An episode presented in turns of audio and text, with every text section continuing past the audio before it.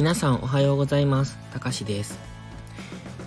日に日に朝起きるのが辛くなってきましたけど、今日も頑張っていきましょう。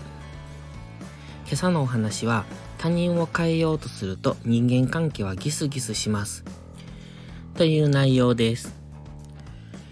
人間関係がうまくいかない時って、誰かを自分の思い通りに変えようとしている時です。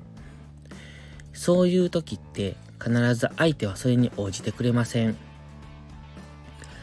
だから相手に対して腹立たしく思ってしまうんです。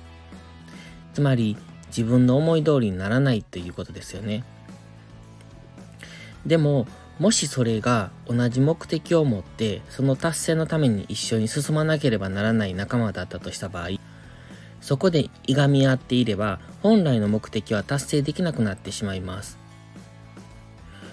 あなたはあなたのやり方で、相手は相手のやり方で同じ目的を達成しようとしているのなら、それは相手のやり方を認め、見守ればいいんじゃないでしょうか。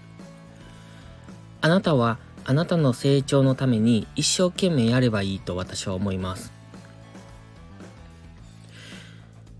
そうしていたら他人の行動には目がいかないはずです。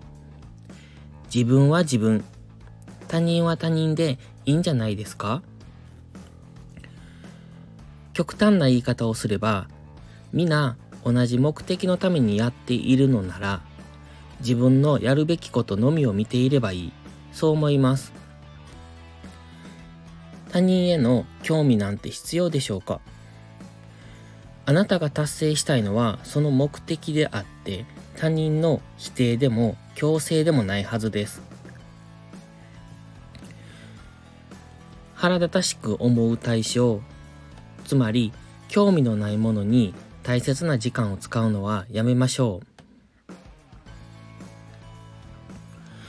これは立場によって答えは変わると思っています。